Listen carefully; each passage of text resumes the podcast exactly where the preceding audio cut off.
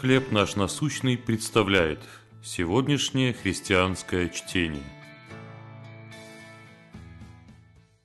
Источник энергии. Первое послание фессалоникийцам, 5 глава, 19 стих. «Духа не угашайте». Я знала, что после урагана в доме не будет электричества. Неприятное, но обычное явление в наших краях. Однако, входя в комнату, все равно инстинктивно протянула руку и щелкнула выключателем. Разумеется, ничего не произошло. Я по-прежнему оставалась в темноте.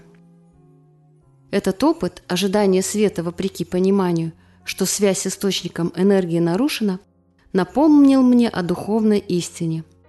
Мы часто ожидаем силы свыше, не имея связи с ее источником. Павел писал фессалоникийцам о том, что его благовестие у них совершалось не в слове только, но и в силе, и во Святом Духе, и со многим удостоверением. Принимая Божье прощение, верующие мгновенно получают доступ к силе Святого Духа в своей жизни. Эта сила производит в нас такие качества, как любовь, радость, мир и долготерпение, а также одаряет нас особыми способностями для служения Церкви, включая учительство, оказание помощи и управление. Павел предупреждал своих читателей, что они могут угасить Духа. Мы ограничиваем силу Святого Духа, игнорируя Божье присутствие или отвергая Его обличение. Но мы не должны жить в отрыве от Него. Божья сила всегда доступна Его детям. Как в вашей жизни проявлялась сила Святого Духа?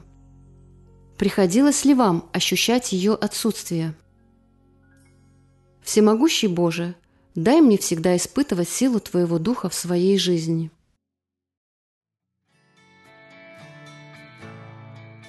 Чтение на сегодня предоставлено служением «Хлеб наш насущный». Еще больше материалов вы найдете у нас на сайте, в соцсетях и YouTube.